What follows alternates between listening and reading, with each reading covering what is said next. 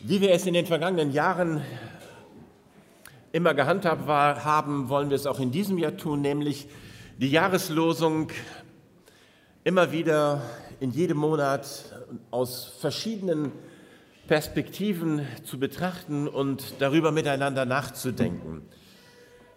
Ähm, ihr habt vor 14 Tagen schon eine richtig gute Predigt von Jürgen gehört zum Thema der Jahreslosung.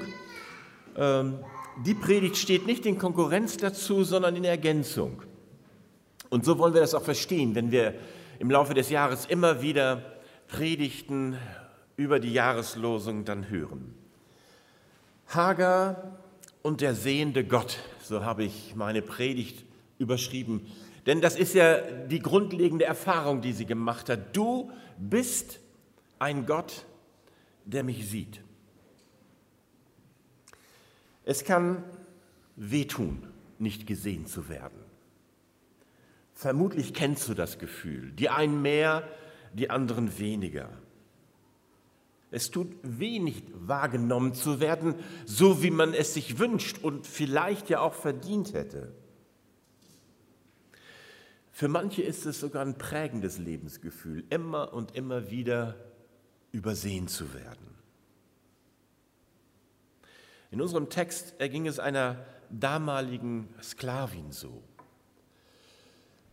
Aber nicht nur übersehen zu werden, sondern bewusst nicht gesehen und dann auch noch schlecht angeschaut zu werden.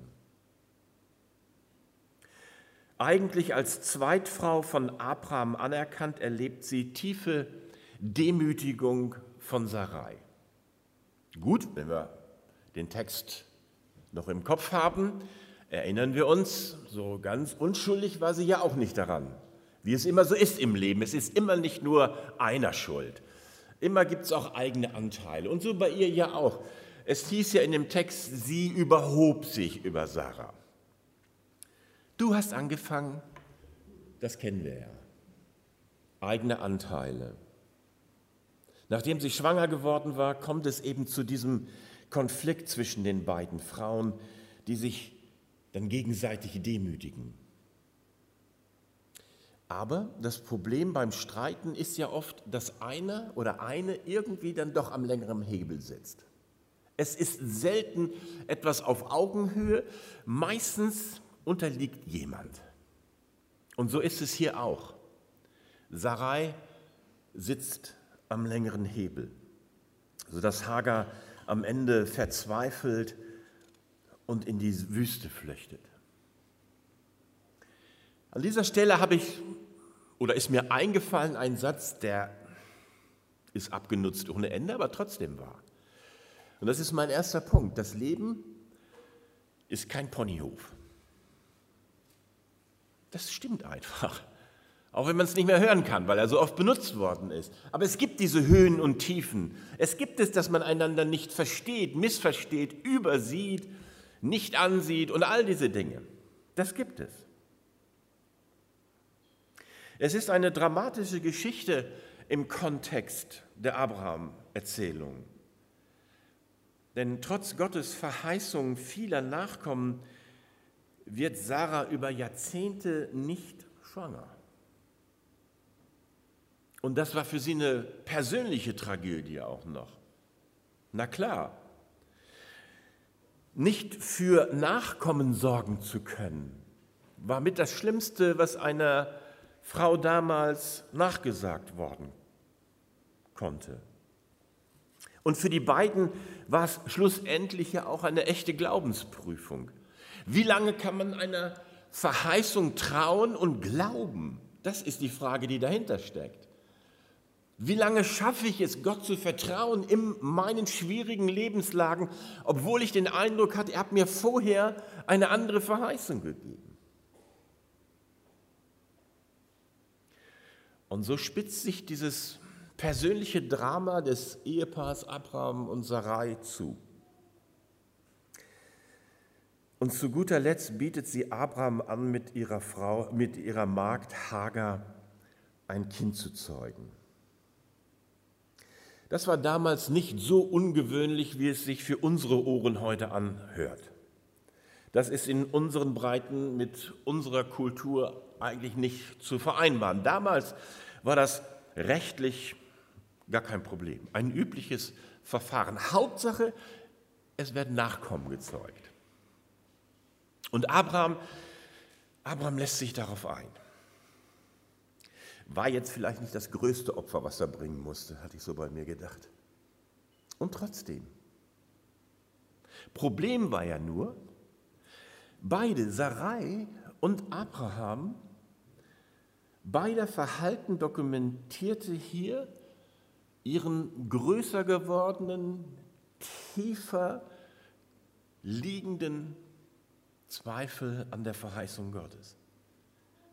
Offensichtlich hatte seine Verheißung durch die Jahrzehnte hindurch nicht mehr die Priorität und sie konnten sich nicht mehr dazu aufraffen, ihm zu vertrauen. Ihr gemeinsames Handeln scheint mir die Auswirkung dieses schleichenden Zweifels an Gott zu sein. Und die Eskalation des Streites zwischen Sarai und Hagar und die emotionslose Reaktion von Abraham sind für mich Anzeichen dafür. Und die Folge? Auf der einen Seite Schuldzuweisung. Du bist schuld, sagt Sarai zu Abraham. Ich glaube, der war baff erstaunt. Du bist schuld. Mir geht schlecht, du bist schuld. Hä? Hast du mir nicht gesagt, ich soll Hagar zur Frau nehmen, damit das mit den Nachkommen klappt? Nein, du bist schuld, mir geht's schlecht und du bist schuld. Schuldzuweisung. Haben wir kein geistliches Fundament mehr? Haben wir Zweifel in unserem Glauben, dann vermischt sich alles und auf einmal ploppen die Gefühle des alten Lebens und des alten Adams auf und die alten Verhaltensweisen kommen wieder durch. Rede, was du willst, du bist schuld. Brauchst mir gar nichts erzählen. Und Abraham? Richtig Mann.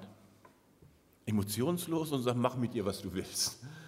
Und dreht sich wahrscheinlich um und geht zu seinen Herden, also seiner Arbeit nach. Das ist die Folge schleichenden Verlustes des Vertrauens auf Gott und seine Verheißung. Und immer beginnt das irgendwie schleichend, manchmal auch mit einem Knall.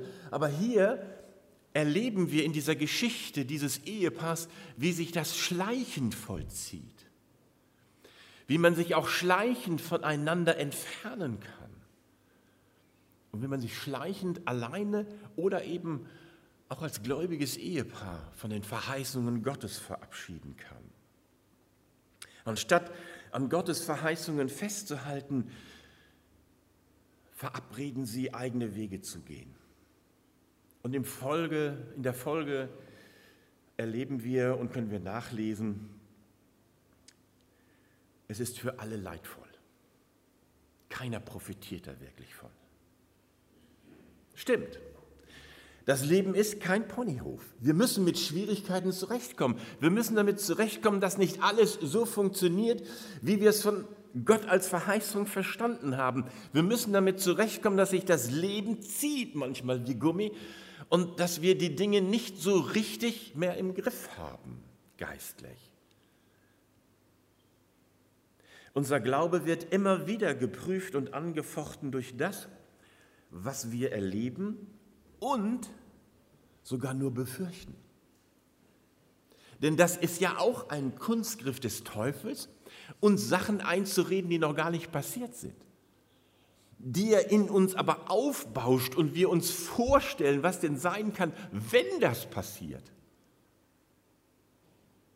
Und das reicht manchmal schon, uns im Glauben niederzudrücken, uns die Freude an der Anbetung zu nehmen und irgendwann vielleicht anzufangen, nicht mehr wirklich hoffnungsvoll zu beten.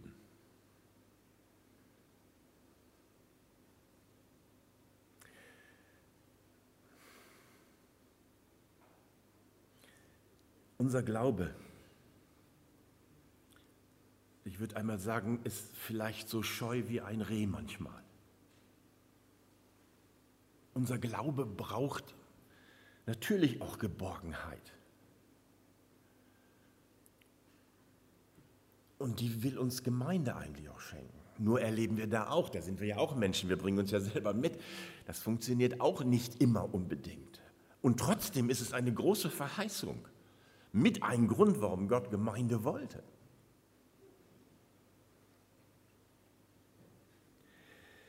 Auch wir leben nicht ohne göttliche Verheißung. Jeder von uns kennt das, dass er einen Zuspruch von Gott bekommen hat, der sich im Leben dann verwirklicht hat oder auf den wir noch zuleben, wo wir wissen, ja, das hat mir Gott gesagt.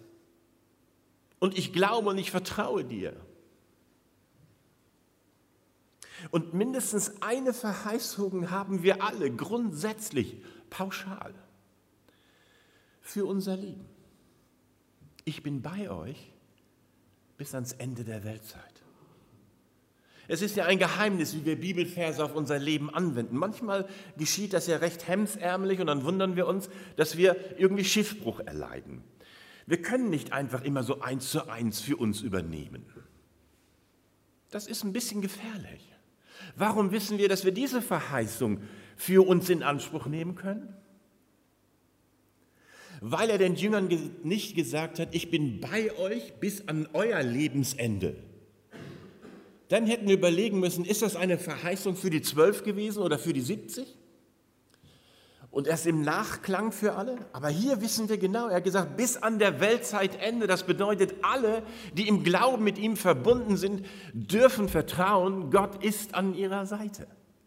Ich bin bei euch. Was immer auch geschieht. So wie wir es in den Liedern ja auch schon gehört und gesungen haben.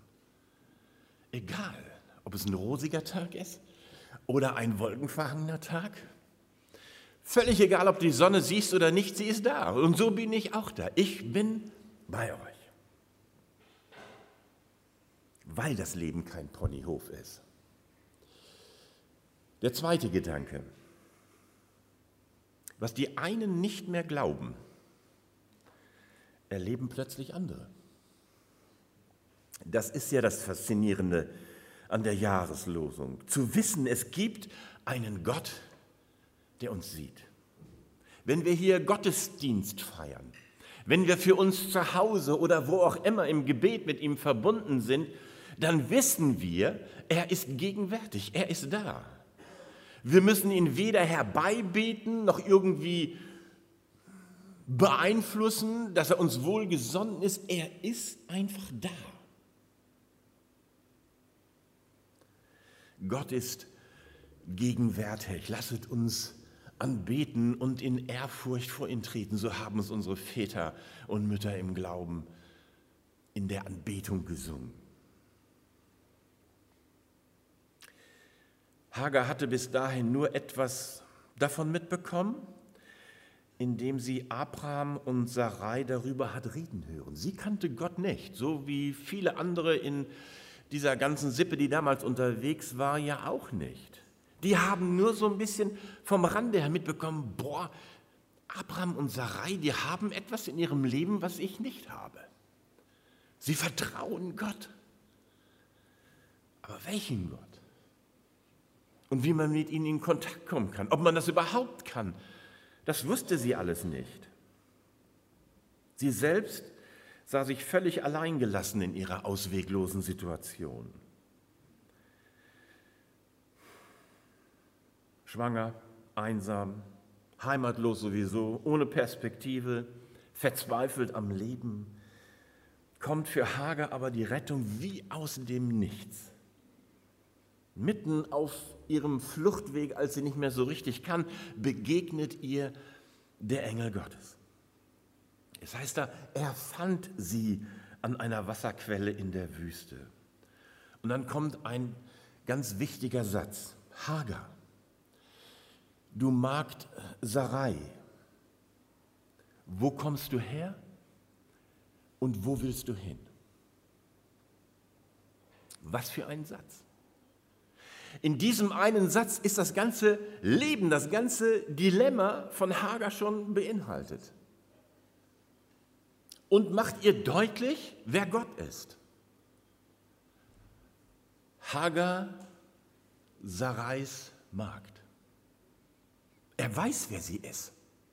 Er kennt sie mit Namen. Und er fragt sie, wo kommst du her und wo gehst du hin? Er möchte, dass sie ihr Leben reflektiert. Dass sie überlegt, wie komme ich hier eigentlich hin? Dass sie aus dieser Kopflosigkeit herauskommt und ihre Situation neu überdenkt in seiner Gegenwart. Durch diese Anrede erfährt Hagar, ich bin nicht alleine. Es gibt einen Gott, der mich sieht.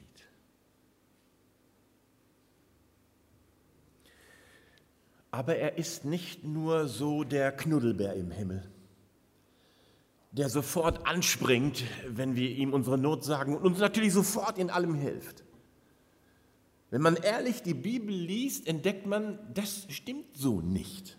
Bei allem Zuspruch der Liebe und der Barmherzigkeit und des Friedens und alles, was uns gut tut, ist er doch ein Gott, der mit uns unterwegs ist, der uns sieht, aber nicht nur beobachtet, sondern der uns führen will, auch zur Veränderung unseres Lebens und manchmal sogar auch unserer persönlichen Lebensstruktur.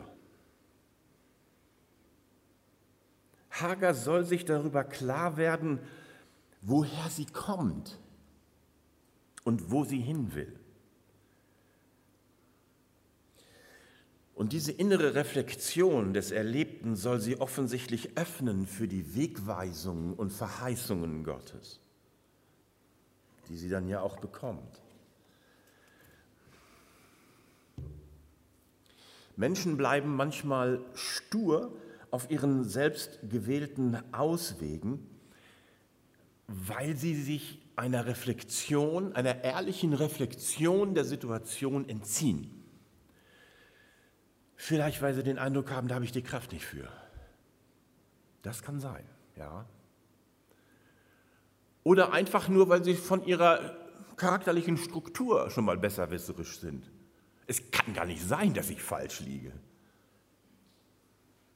Es gibt da die unterschiedlichsten Begründungen. Aber darum geht es ja auch, das herauszufinden, warum ich wie handle und denke. Ist es nicht interessant, dass Paulus den Römern schreibt, verändert euren Denksinn, damit ihr prüfen könnt, was der Wille Gottes für euer Leben ist.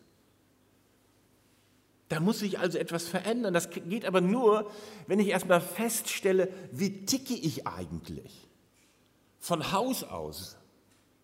Was sind meine natürlichen Reaktionen auf das Leben? Irgendwann muss ich anfangen, mich selbst kennenzulernen um dann auch erfahren zu können, wo Gott mich verändern will oder schon verändert hat oder in welche Richtung er mich voranbringen will. Wer sich diesem inneren Prozess auf Dauer entzieht, entzieht sich auf Dauer dem Segen Gottes.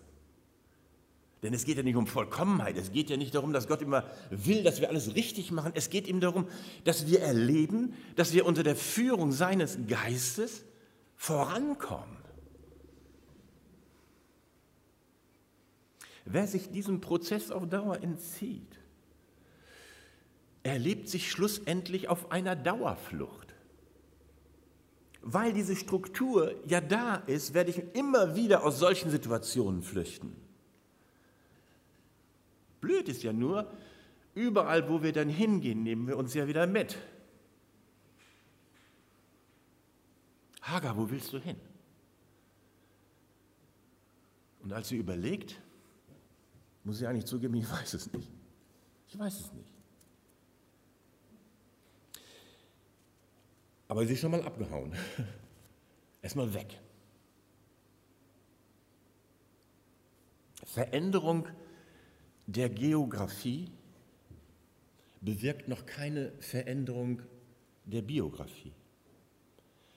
Das soll Sarah, äh, das soll Hagar lernen. Dass sich etwas in ihr ändern soll. Und dann sagt der Engel, geh zu deiner Herrin zurück und ertrage ihre harte Behandlung. Also, vorwärts Hagar, es geht zurück. Ich weiß nicht, ob sie so wirklich begeistert war. Vermutlich nicht. Mensch, wenn ich diesem lebendigen Gott begegne, der Himmel und Erde geschaffen hat, dieses Universum, der in das Leben der Menschen eingreift, wieso schickt er mich in die Situation, die mich so fertig macht, zurück? Ist das wirklich Gott? Ist Gott nicht dafür zuständig, dass alles schnell gut wird? Ich wünsche mir das manchmal so. Ich weiß nicht, wie es dir geht. Glaube ich nicht deshalb an Gott? Versuche ich nicht deshalb mein Leben irgendwie so hinzukriegen vor ihm, dass ich nur so ein bisschen Anspruch darauf habe? Vorwärts, Hager, es geht zurück. Wenn wir genau hinschauen, wenn wir uns darauf einlassen, entdecken wir allerdings auch einen zarten Hoffnungsschimmer. Sie geht ja verändert zurück. Unter anderen Vorzeichen. Sie weiß jetzt, Gott sieht mich. Und offensichtlich dieses Wissen, das ihr durch die Begegnung mit diesem Engel innerlich geschenkt worden ist, war schon eine Quelle der Kraft, sich auf diesen Weg der eigenen Veränderung und auch das Einlassen auf die alte, schwierige Situation für sie möglich gemacht hat. Und das führt mich zum dritten und letzten heute Morgen. Gottes Wege sind nicht immer leicht, aber richtig und voller Verheißung. Der Engel spricht dann weiter zu ihr, ich will deine Nachkommen so mehren, dass sie der großen Menge wegen nicht gezählt werden können. Siehe, du bist schwanger geworden und wirst einen Sohn gebären, dessen Namen sollst du Ismael nennen, denn der Herr hat dein Elend erhört. Zunächst einmal die Frage, warum soll der Junge Ismael heißen? Das haben wir wahrscheinlich schon festgestellt beim Bibellesen, dass die Namen in der Bibel ja oft eine besondere Bedeutung haben, auf die persönliche Geschichte der Vergangenheit oder der Zukunft hinweisen.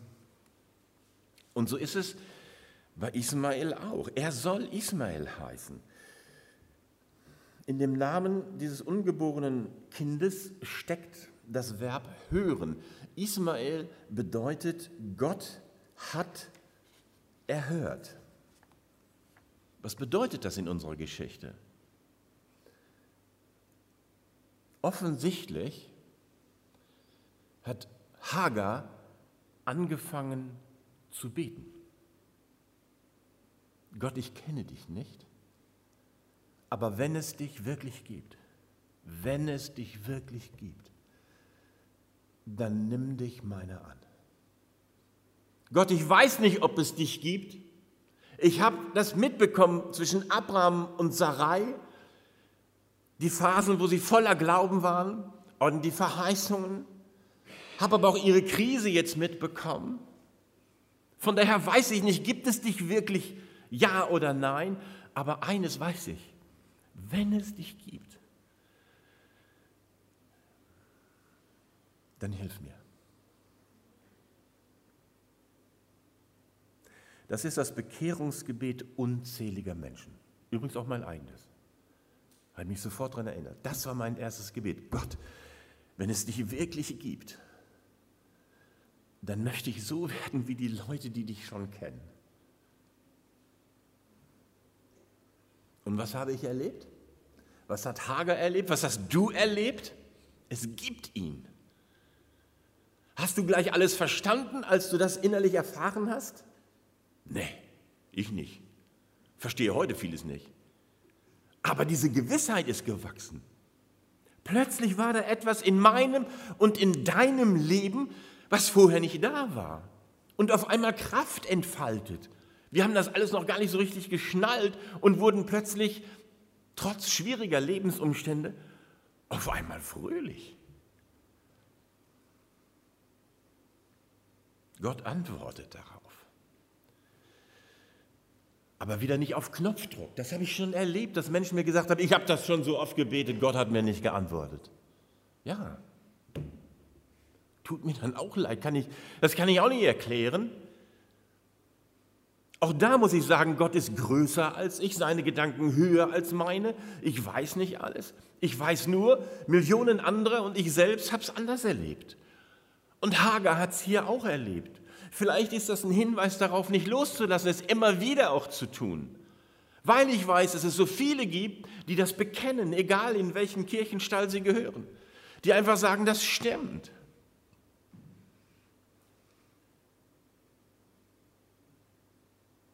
dann heißt es in unserem Text, und sie nannte den Namen des Herrn, der mit ihr redete. Du bist ein Gott, der mich sieht. Denn sie sprach, gewiss habe ich hier hinter dem Herr gesehen, der mich angesehen hat. Gott ist ein Gott des Sehens. Und sehen bedeutet, er nimmt wahr. Er nimmt wahr, dass es dich gibt. Und er nimmt wahr, was dein Leben ausmacht. Er nimmt deine jetzige Situation wahr. Und das bedeutet, du bist ihm wichtig. Du bist kein Niemand, sondern ein Geschöpf Gottes, das Gott liebt.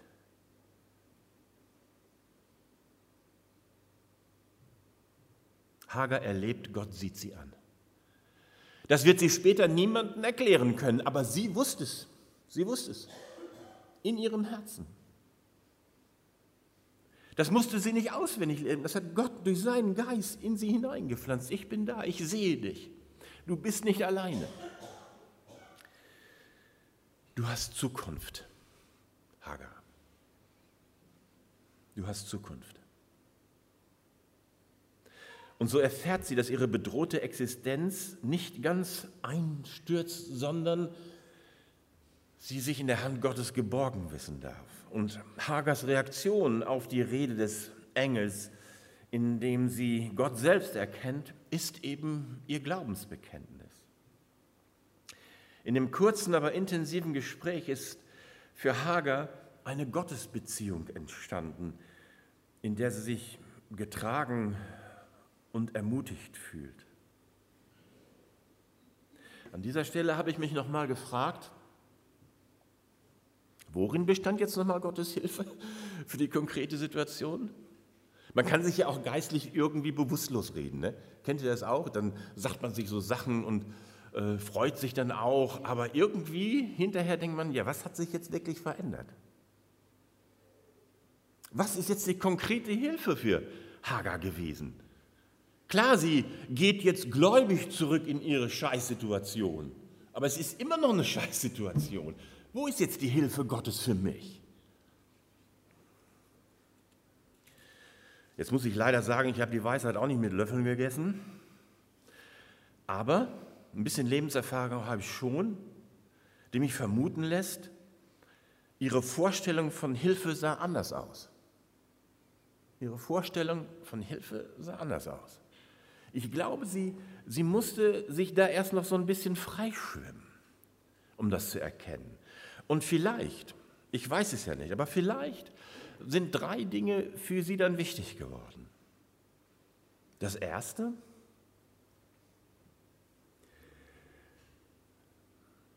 diese Gottesbegegnung, diese Gotteserfahrung, dieses zum Glauben kommen, hilft ihr zuvörderst hätten unsere Väter gesagt. Also sofort ihr Leben anders zu sehen als vorher. Sich für das Leben zu entscheiden. Das war ja schon schwer depressiv, dass sie abgehauen ist in die Wüste. Das konnte ja auch lebensmäßig schiefgehen. Vielleicht hat sie auch gedacht, scheiß drauf. Und wenn ich sterbe, das Leben taucht sowieso nichts mehr. Wie viele Menschen stehen in dieser gedanklichen Schleife? Die Gottesbegegnung hilft dir an dieser Stelle, das Leben wieder zu sehen. Es hat sich noch nicht verändert. Sie bekommt aber einen Blick auf das Leben, weil sie jetzt nicht mehr alleine ist. Und das ist schon eine echt starke Hilfe für Menschen, die innerlich in solchen Gedankengebäuden sich verlieren. Das zweite ist, der Zuspruch von Gott stärkt Hager für ihren weiteren Lebensweg. Den geht sie jetzt aufgerichtet und in Würde. Der Gott, auf den Sarai und Abraham so stolz sind, den sie vielleicht vor sich hergetragen haben, viele Jahrzehnte, wie so eine Ikone des Glaubens, an den alle anderen nicht wirklich anfassen konnten, der ist mir auch begegnet. Ich bin gar nicht schlechter als die Frommen. Gott liebt mich auch und hat einen Plan mit mir und nimmt mich an. Und er begleitet mich in mein Leben. Und das Dritte, das ist ja schon, da werden wir im Laufe des Jahres sicher noch ein, zwei Mal drüber nachdenken. Das Dritte ist schon, schon der Hammer. Sie bekommt die Verheißung vieler Nachkommen und das klingt fast so wie bei Abraham. Und wir wissen, dass aus Ismael die Araber geworden sind. Also gefühlt die Feinde Israels. Und es steckte ja schon in der Geschichte drin, dass Gott sagt, und er wird seinen Brüdern auf die Nerven gehen. Aber das heute nicht, das sehen wir irgendwann anders mal. Was wir noch sagen müssen ist, zum Abschluss, ihr Glaube, ihr neu gefundener Glaube muss sich und soll sich jetzt aber bewähren. Und die Zeit zieht sich. Also es war nicht nur mal eine kurze Stippvisite, also Abraham, Sarah, folgendes, äh, der Herr ist mir begegnet, ich habe eine Verheißung, Ismael wird auch ein Volk, adios. Und wir schauen mal, wer schneller vorankommt. Nein, so nicht.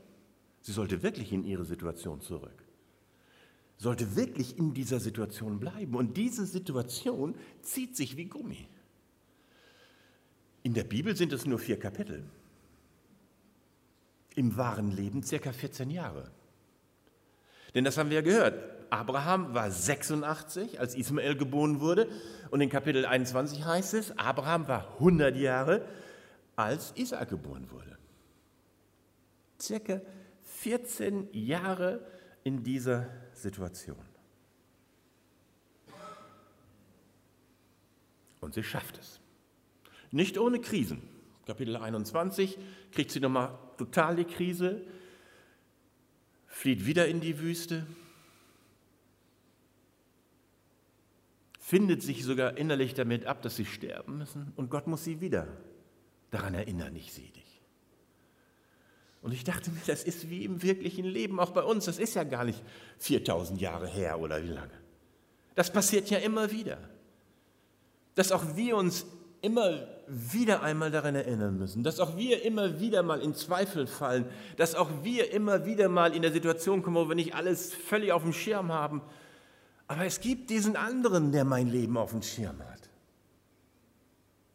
Und dem dürfen wir vertrauen. Und das ist ja das Geheimnis der Nachfolge auch ein Stück weit, dass Gottvertrauen mir die innere Stärke zum Durchhalten gibt.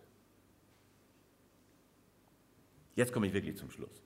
Also, im Erleben der Hager können sich, glaube ich, viele Menschen wiederfinden. Solche, die auf der Flucht sind, innerlich oder auch äußerlich. Solche, die sich übersehen und gedemütigt fühlen natürlich auch solche, die für sich keine Zukunft sehen, die sich alleine wähnen im Leben. All denen sagt diese Jahreslosung, ich sehe dich. Und er sieht auch mich und dich. Amen.